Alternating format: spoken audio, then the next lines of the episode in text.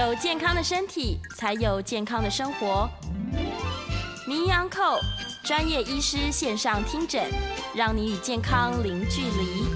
各位听众朋友，大家早安，欢迎来到 FM 九八点一九八新闻台。你现在所收听的节目是星期一到星期五早上十一点播出的名医昂扣，我是主持人要李诗诗。今天我们的节目正在九八新闻台的 YouTube 频道直播中，欢迎大家可以来到直播现场来跟我们做线上即时的互动。好，今天又请到了我非常喜欢的潘医师。我们先欢迎来宾是亚东纪念医院精神科的潘怡如潘医师，欢迎。诗诗好，各位听众大家好，潘医师早安。每次潘医师来，我都觉得这个心情特别的得到疗愈。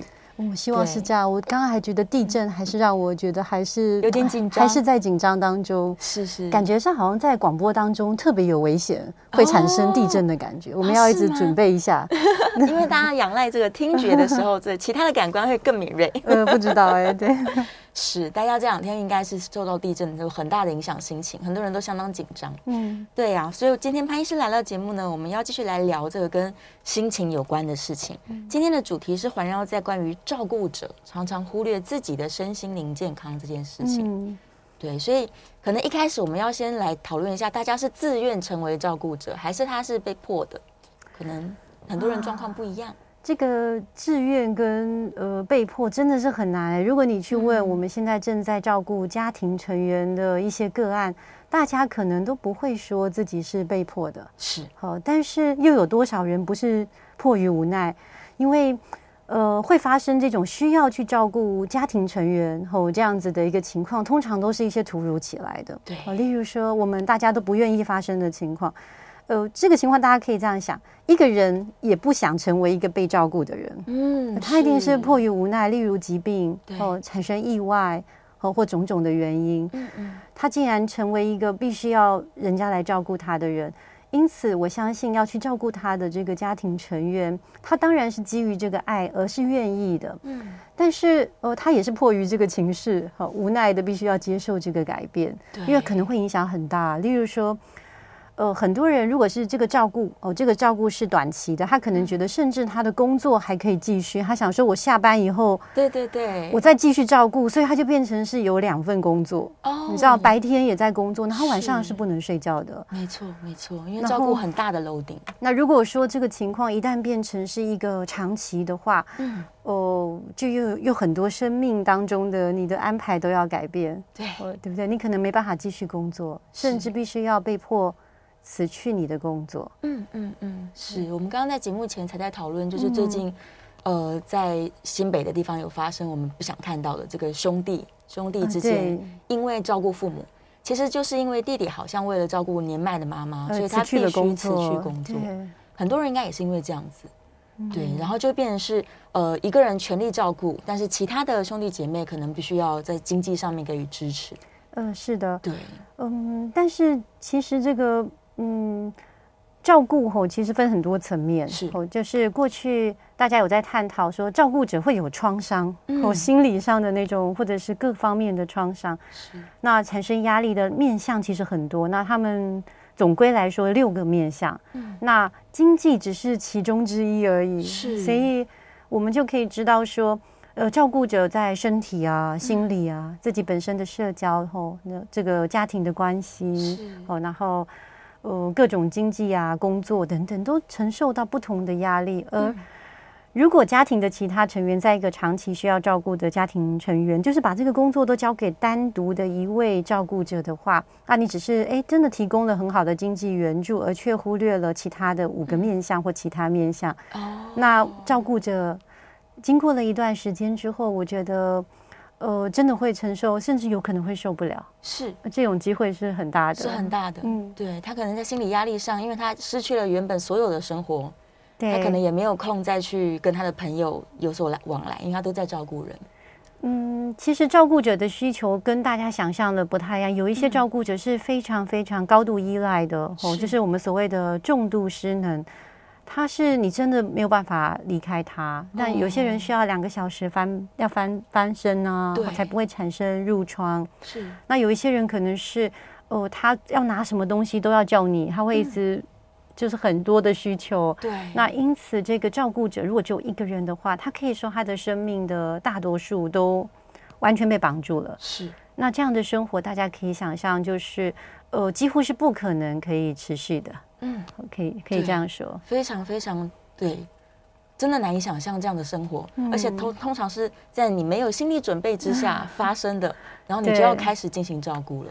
呃，可以这样说。那有一些人他是有一点点心理准备，例如说，当我们每一个人家中有长辈渐渐年年迈，他也有慢性疾病，嗯、我们也会感觉到说，有一天我们需要去照顾，或者是需要去找人找资源来照顾等等。呃，但是我们没有料到那一天会突然来。嗯。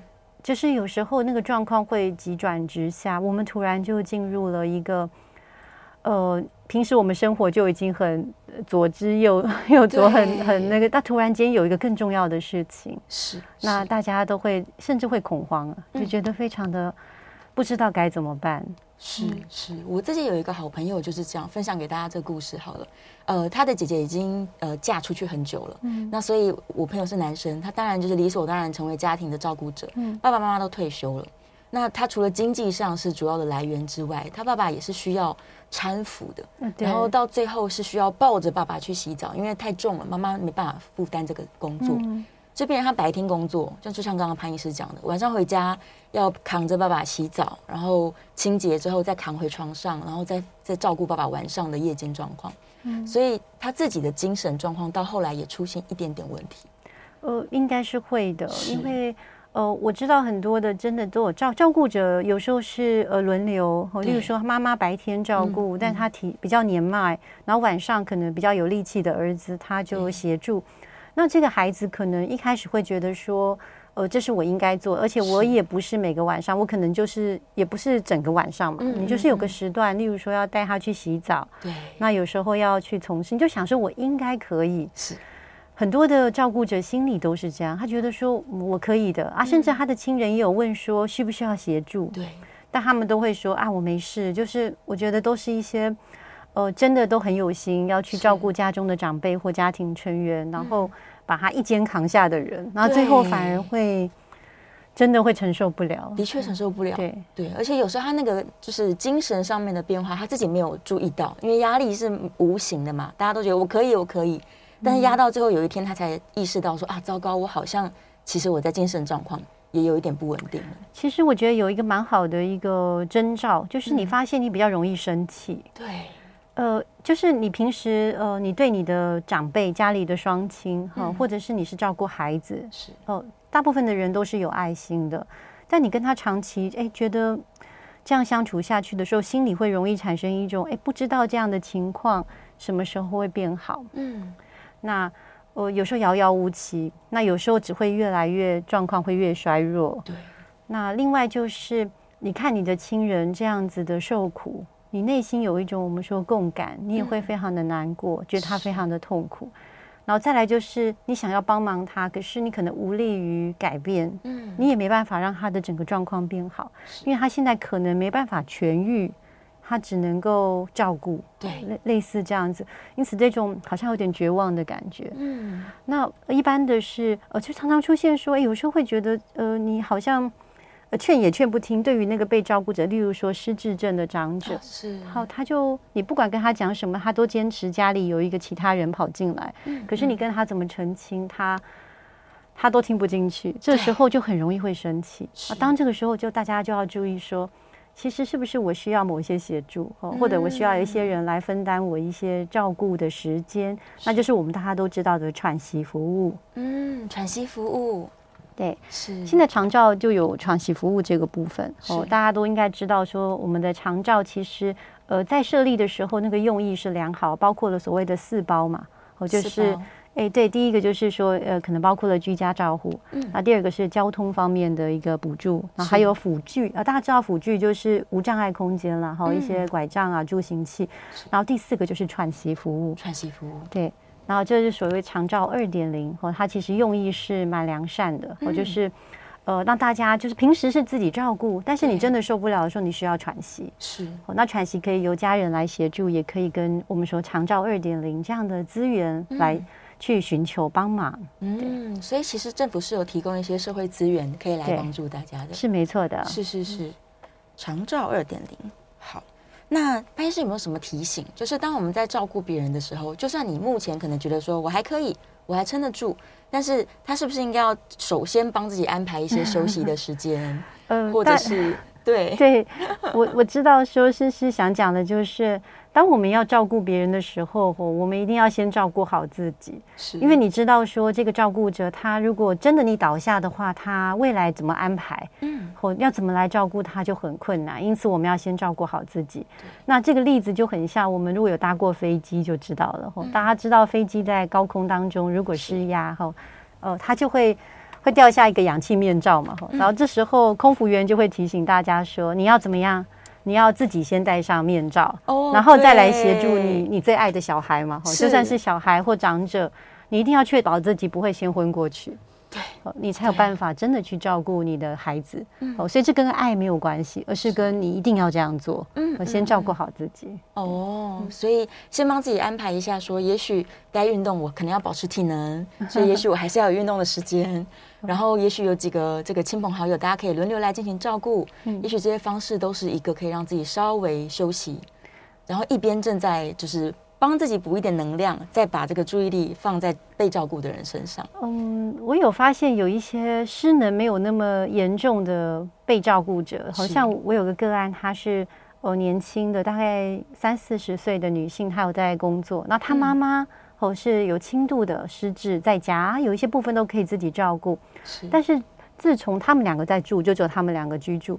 那这位个案，他妈妈其实回家也没有太多的事情，嗯，可是他就变成改变他的人生，或他就好像他下班就要赶快回去去看他妈妈，哦，他觉得他没有，好像失去了一种，呃，我可以去享受我的人生的这种权利。他觉得，呃，我妈妈正在呃家里，也许他有点点不开心，会紧张，那。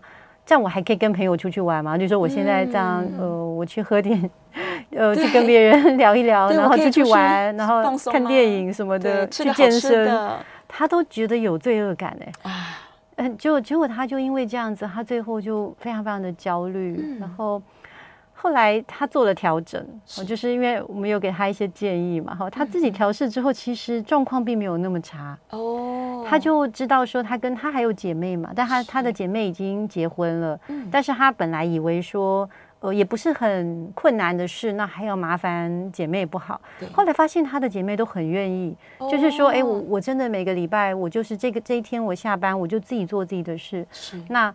她的其他姐妹都会去陪妈妈，嗯，让她非常的安心。那其实只做了一点点调整，她的状况就觉得，哎，可以感觉更好一点。是，所以应该要开口求救的，就是当你感觉到压力非常大了，你可能有一点不能负担的时候，也许就是向朋友来，或者是向亲戚们，大家来开口，可能是个办法。呃，是很好，就是但是大家可能最重要的是，我们其实比较不知道自己的压力要怎么感受。对。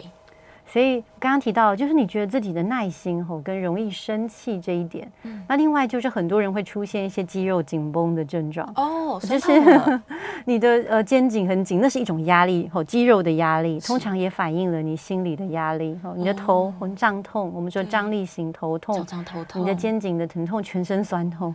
哇，等等的，是那大家都以为说，呃，这样应该是睡觉会好，其实不一定哈。其实他需要的是一种我们说身心的放松。有人去运动，啊，有人是看一场非常好看的电影，有人遇到他觉得很好的朋友畅谈，哦，这个晚上之后，哎，突然这些酸痛都消失了，对，好了，还 还蛮明显的哦，那就是代表你的身体的这些不舒服，它的确是压力造成。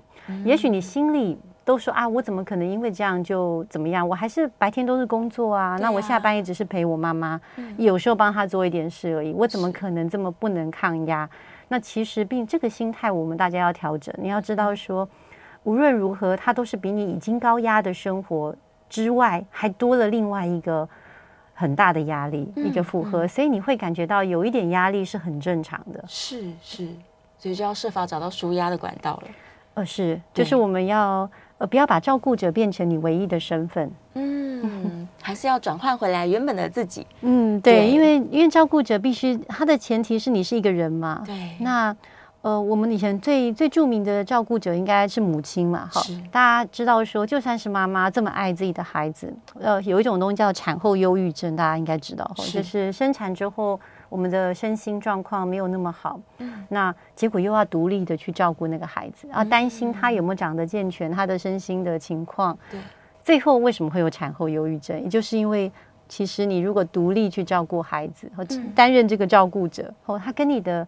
你的爱有多少没有关系，而是这种情境真的会让人受不了。嗯，对，对，全心全力只在照顾另外一个人，然后忘记了自己除了妈妈以外还是一个人嘛？对对对，对，还是一个原本的自己。对，没错，所以我们两个都要照顾好。就除了被照顾的人之外，嗯、回过头来要看一下，说，哎，我有没有照顾这个镜子里面的人？怎么听起来觉得好像又多一件事吼？照顾自己也是蛮累的。是啊，又是另外另外一个全职的工作。呃，对，我们真的是要，哎，好像也没办法全职。我们一次只要做好一件事，嗯，对对，当下就好了，当下就好了。但还是要拨部分的时间了，对，来照顾一下，就分时段，嗯，分时段。是，如果每天当中可能有一个小时给自己，那也蛮好的。哎，这是一个很好的建议，嗯、就是一天当中要是能够有一个小时给自己，我觉得身心健康的机会会大幅的提升。哇！但是大家不要以为一个小时给自己很简单哦。嗯，对于这个社会上的很多人来说，吼一天当中都很难有一个小时属于自己。对，例如说，呃，全职的，呃，就是。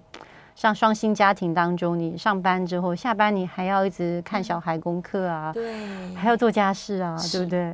然后还要自我清洁嘛，对不对？对，做完以后你就差不多已经可以昏过去了，都快睡着了。这时候还想说我要有一个小时，真的，我觉得不是非常容易的一件。如果还加上还要照顾长辈，是那呃，我觉得。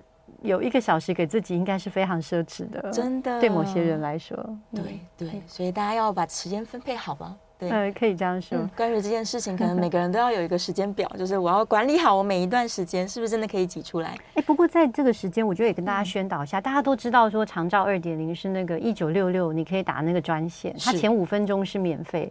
如果你不确定你自己是不是家里的长辈，或者是家里的这些有身心障碍证明的这个家庭成员，嗯，是不是符合呃这个？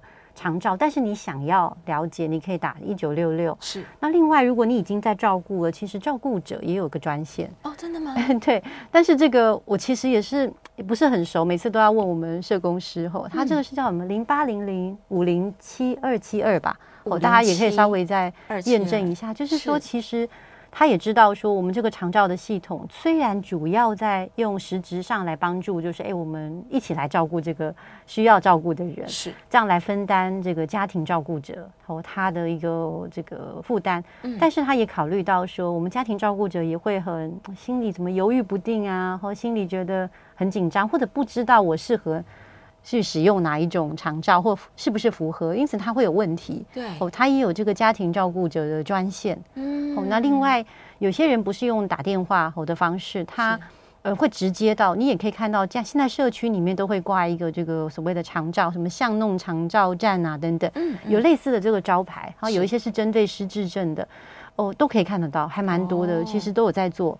那如果大家有看到又有疑问的，可以走进去问问看啊，直接问咨询、哦、一下。对，甚至有一些人他其实还不符合呃长照二点零的这个补助，嗯，哦，但是呃他也可以去那边进行一些活动，哦，例如说。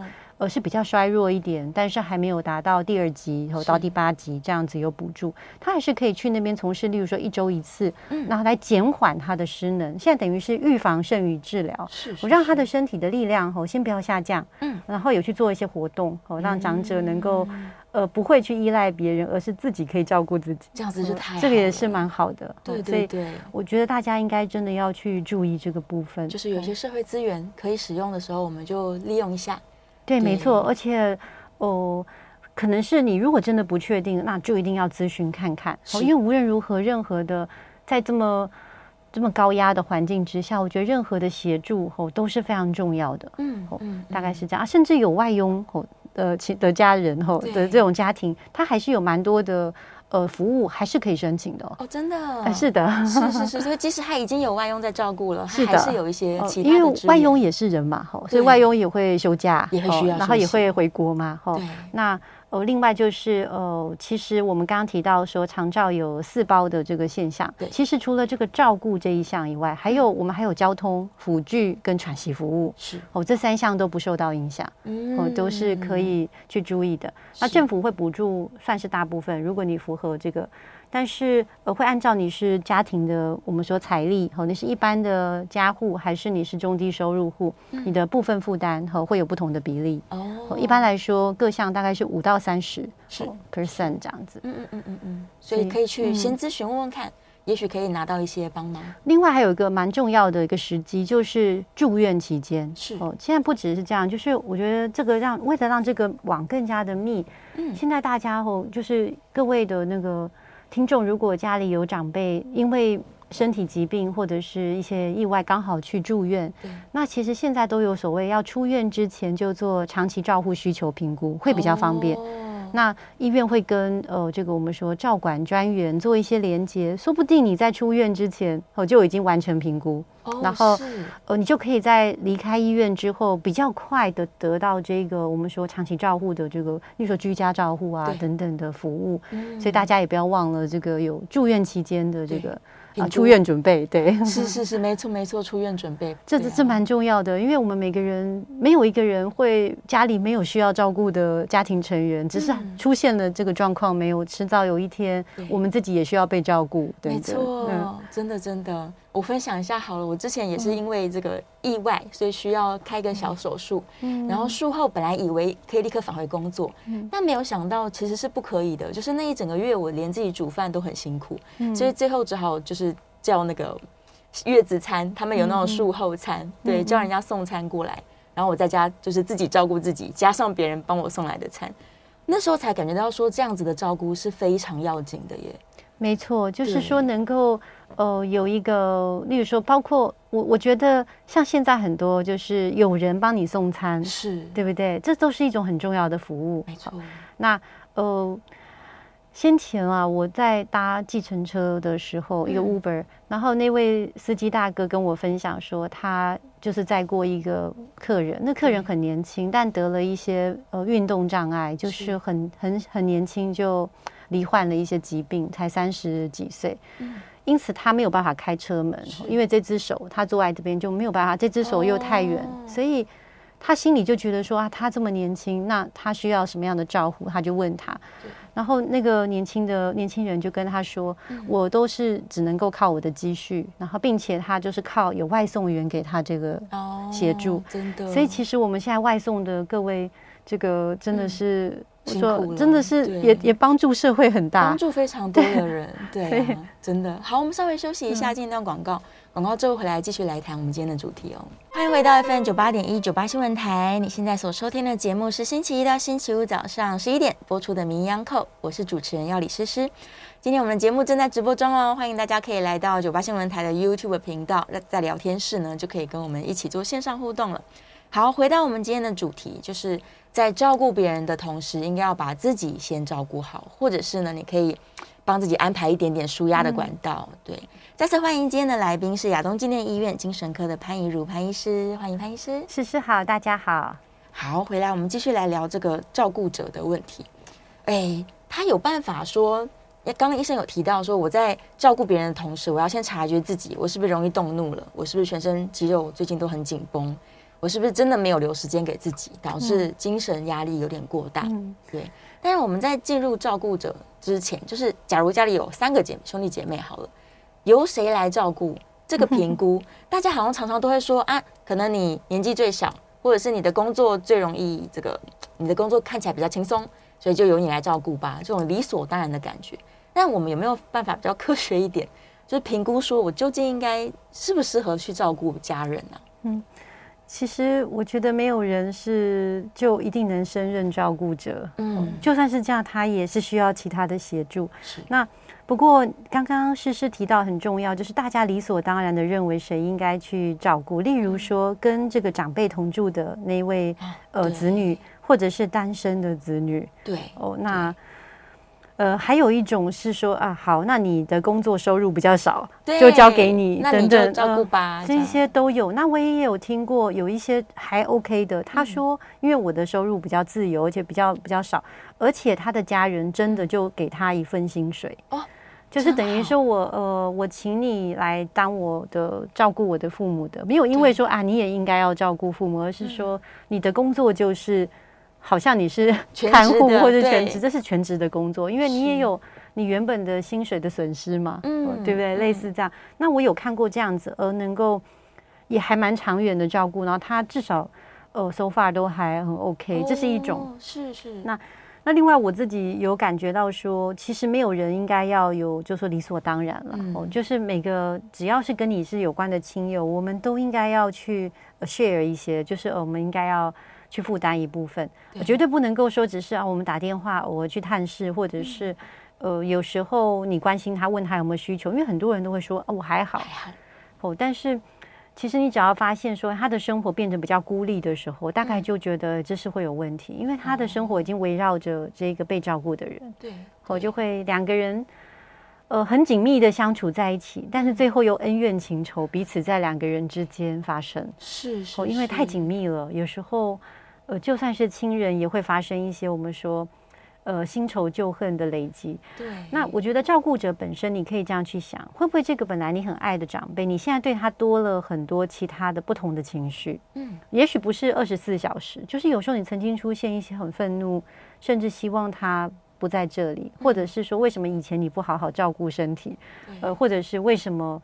呃，就是我来照顾等等。当你有这样的想法的时候，我觉得反而是需要去寻求协助，因为大家一起来照顾，或者是说，哎，我们找一个专业的照顾者，嗯，或者是有喘息服务，然后长照二点零，请这个居家居服员，呃，一天可以来好几次来协助这一些事情。是是。那我觉得，与其这样子，我觉得我自己要去尽心尽力，但是心里却产生了很矛盾的情节，然后使得原本。家人之间美好的情感都受到了影响，好像都忘记了我们之间美好的回忆，而只记得说他摩擦，对那个摩擦，然后其实是很令人觉得很伤感。吼，然后所以会觉得，哎，其实大部分的时候，我们可以想象，照顾者不应该是一个，呃，就是一个他唯一的一个角色。嗯，如果是这样，我觉得就会比较不好。那。另外，我自己呃，我们在临床上门诊，我觉得有一类的个案特别让我们觉得更心疼，是。就是我们知道有这种老老照顾。啊，互相大家大家知道的老老照顾，就是现在很常见。那有时候是呃七十岁的子女照顾九十多岁的年迈的呃父母，嗯、那还有一些是比较年轻的妻子，我也有看到都七十几岁的。呃的太太照顾八九十岁的先生，是那他们其实都觉得，虽然我身体还算是蛮呃硬朗，只有一些慢性疾病，但是总是比较稍微衰弱。对，那要去照顾的时候，有时候真的会有心无力。嗯，甚至他两个人就是要搀扶，他说两个一起摔倒。对，呃，就是呃，只是在搀扶不起他的先生，哦，那这是体力上。那另外就是说，心理上也会担心未来，对，或就是万一我自己有什么状况，那谁来去照顾他？对，或所以我觉得那个心理上的呃支持更加的需要。那更重要是实质的，呃，怎么样能够去发现这样的需要照顾的这个个案？但我会发现，呃，还有一个很大的困难，就算现在有长照二点零，对，呃，我那我的个案的他是太太，嗯，他就觉得很困难，因为他的先生会拒绝。呃，居服员就会生气，然后一直赶他们走，对，有点接受度没有那么高，那就会遇到另外一个，就是沟通上怎么样去，其他的家人怎么协助，呃，让这个外在的帮助能够最终进到家里，然后来让这个妈妈或者这照顾者，呃，他能够减轻一些压力。是，的确是很多长辈是不喜欢外人来到家里的，是的，即使知道说是好意来帮忙的，但他们还是会有一点防备心。对，然后有些是自己本身的症状，他会说啊，这个人是不是会有东西不见啊？是不是他？哦、或者是呃，昨天不呃两礼拜一是这个人吗？怎么觉得长的样子哦，长得不一样，不一样，会不会是有什么问题等等？是是是。那呃，有一些是属于症状。那、嗯、不过我发现长者经过一段时间之后，他们都有适应力。嗯，像好多人就他虽然平时记忆不好，可是他却记得这一位。他就什么时候他要来，然后下午就带他去散步。哦，然后呃，有时候关系，我像我有一个呃，他妈妈呃女儿每次都会陪妈妈来就诊。嗯，然后他女儿就说他们先呃，因为我有建议他说这个长照二点零，他就找了居服员。对，那一开始他们还是一个礼拜没有每天去。嗯嗯，然后呃再来就是。呃，慢慢增加，就他妈妈后来就本来他是安全感很差，这样子就不太接受，后来就变得很期待他来带他出去散步，然后现在是一个礼拜都要去三次，哦，能够去带他去散步，然后呃心情差很多，太好，因为有人帮忙了，而且有期待，有期待，就好像自己的孩子，嗯，就是不一定能够像呃有些居服员他们都蛮有同理心，然后也。有专业的态度，又对呃照顾长者，真的也展现出爱心跟专业的这个 态度，所以长者们都，哦，当然也许也有些个案他们不适应，嗯、但是还蛮多的长者最后都觉得挺不错的，蛮好的。而且他这算是交了一个新的朋友，或者一群新的朋友，就好像是朋友，没错，对，又好像是自己的呃年轻的子侄，嗯，然后又是一个朋友，那这个就扩展了那种社交的感觉，对。对，不会那么孤单了。没错，不会说每天就是只是看到两个人面面相觑。对，有时候看了就好累哦，怎么只有我们两个？对呀，而且因为照顾者跟被照顾者之间难免有摩擦了，所以也许他有一些这个生气的话想说，刚好居服员来了，可能对对，这时候就中断一下。没错，中断摩擦。有时候我们发现哈，我们呃有些生气的话哈，好像那个时候在生气的时候觉得非讲不可，对对不对？好像讲出来就会改变什么，可是等到过了一下下就忘记自己到底想讲什么，到底在气什么？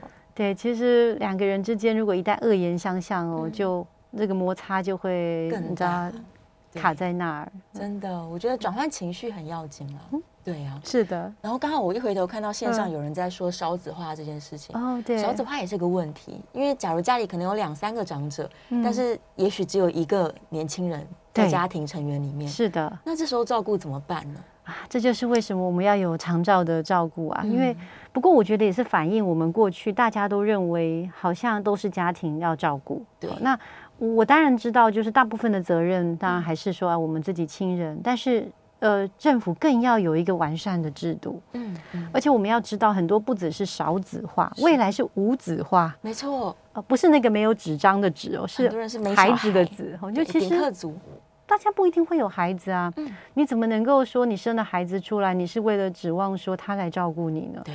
我我觉得相信像我们这一代，大家都没有这个指望，嗯，就是 我们都希望说自己能够好好的去了解这个照顾的政呃的策的制制度，还有自己怎么安排好，是是，绝对不希望说自己成为孩子未来的的负荷，然后那所以我觉得，呃，就算有很多孩子，呃，也许真的可以减轻一些呃这个我不知道负荷。假设说照顾者主要就是说你有十个孩子好了。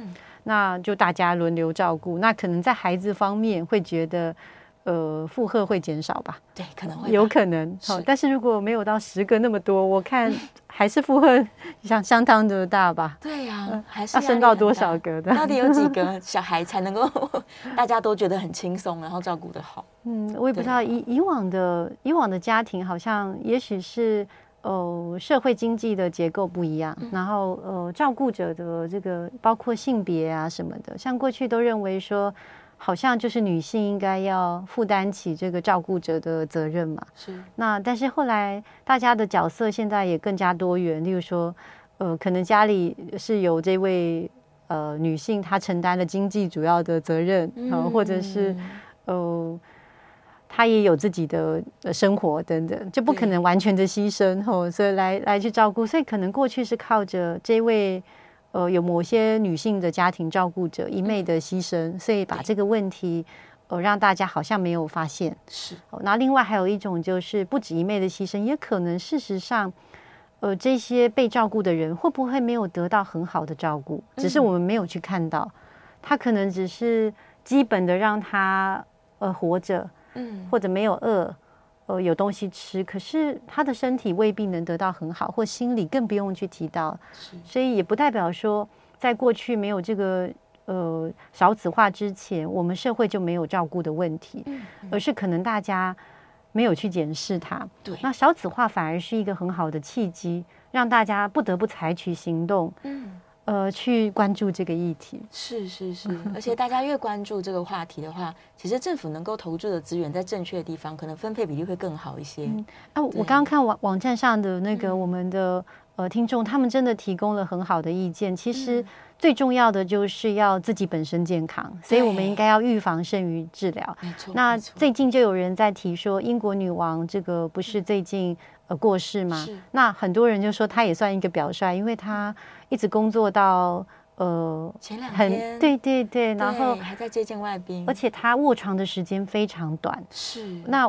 呃，这个可能就是未来我们大家要努力的方向。嗯，那台湾的卧床时间平均好像八九年呢，哇，太长了。所以我们未来都看绿，我们要让自己更健康。没错，我们要让自己 非常健康，一定要让自己很健康。我们要一起加油。是是是，健健康到九十九岁这样。呃，不敢说能活那么的长寿，可是。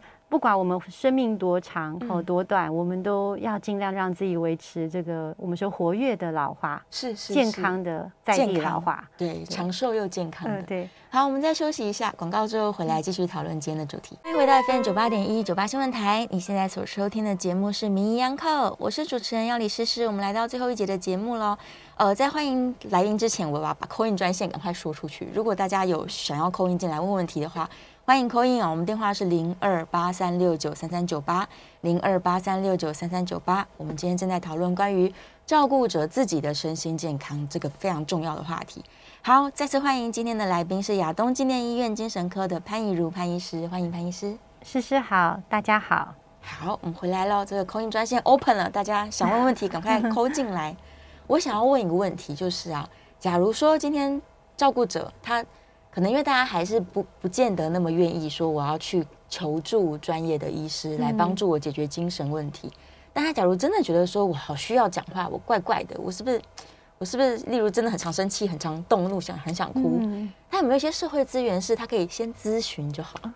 对，首先刚刚有提到那个照顾者的呃专线，专线，对，我们刚刚有提供，你可以去问问看，哎，有没有针对这个照顾者可以去做？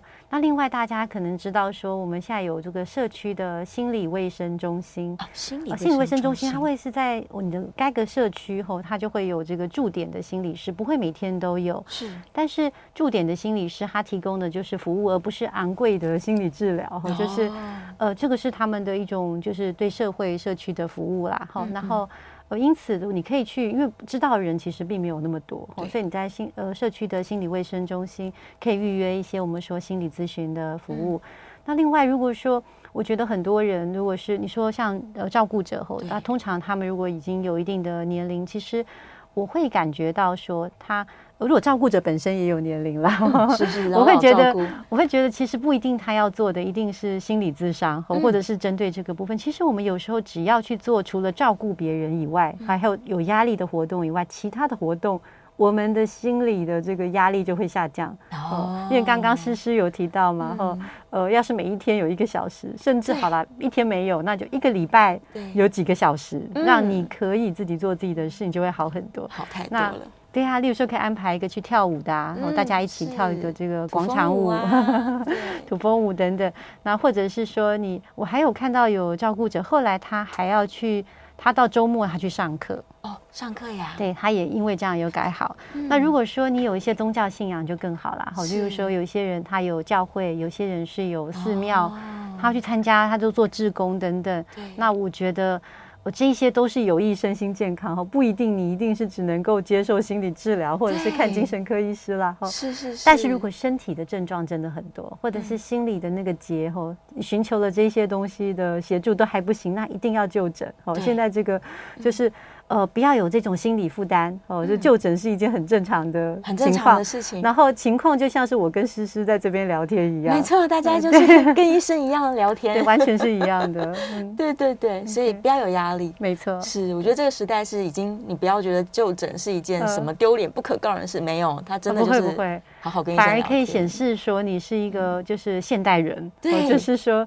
呃，我知道说，身为一个现代人是有压力的，而且我也勇于说出口。是的，对，我们是勇敢的现代人，也 勇敢。对，压力太大的，压力太大了，真的。来，我们有一个 call in 专线，呃，有 call in 电话进来了，是在线上是李小姐嘛？李小姐，请说。呃，思思好，医师好。呃，那个我一个朋友，他他公公哈，他他先生是急诊科医师，就他他就他公公卧床，他就干脆就让他自然的死亡。就是三三个星期不不吃东西。哦，是，然然后他就他他说那个会分泌脑脑内啡很快乐的因子，嗯，就是是不是有这种的那个死法？那那那我们就说现现代人就就要死就是用那个安眠药，然后三个星期不吃就可以自然死亡了。哦，这是李小姐的问题，嗯。哦。听到李小姐的问题后，这个就比较不是长期照护，但是相关的，因为她的意思好像是希望避免一些比较没有尊严，然后比较呃生活品质不好的延长生命的这些措施。好，那会建立说，很多人应该要在事先我们身体身心健康的时候，可以考虑这个叫预立医疗医嘱。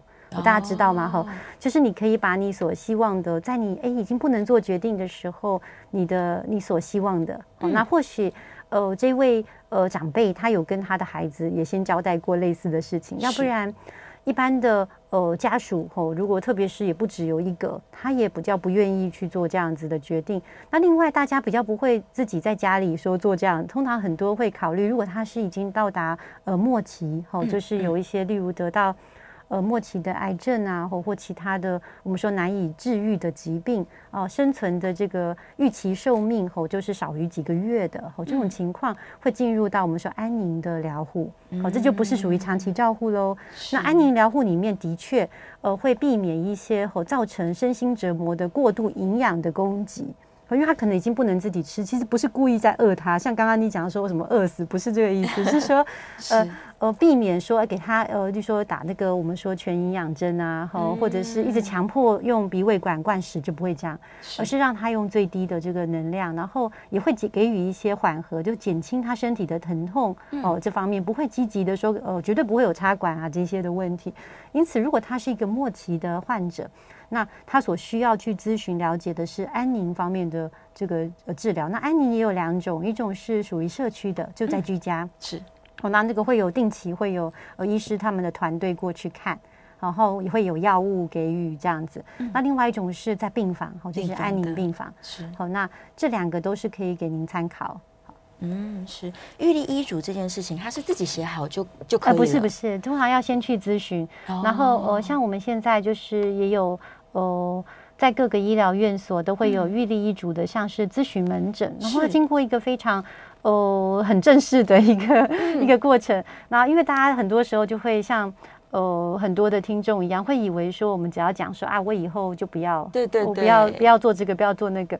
他其实会告诉你很多很详尽的，例如说，嗯嗯、所谓的不要呢，你并不是说我就不要急救，可能你这一次是可以活的、啊。对呀、啊，那你他会告诉你各种情境。那如果是已经到达什么程度，那你所谓的不要急救。嗯呃，又不要急救到什么程度？例如说，我只是不想电击，还是不想插管，可是给药我想要哦，等等，是是，那或者是。哦，这个讨论会费时好几个小时，嗯，哦，然后你会正式的有一个预立医嘱，然后也需要有你的家人在旁边，然后其他的专业人士啊，什么社工师啊等等，他们会在那边提供帮助。对，那我觉得大家如果真的很想要知道预立医嘱，真的可以去跟这个我们说很多医疗院所都有这样的门诊咨询服务，是可以去咨询看看，对，咨询看看没有没有。强迫一定咨询完就要写哦。对对对，因为先问问题而已。对对，问一下状况，说这详细我们怎么，你就会了解说我呃我自己到底适不适合。其实应该每个人都要做，但大家都好像有点逃避吼，就是因为我，我觉得讨谈论死亡吼，不要说大家不习惯，就算是我们自己做医疗的人员，我们也没有这么的，好像也没有这么开放的心胸。嗯。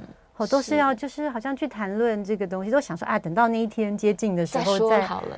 对，但是有时候我们真的不知道，真的不知道，有时候无常，真的不知道什么时候来。对，说来就来，没错。所以大家还是可以先，嗯，先先先了解一下，不一定要现在就写。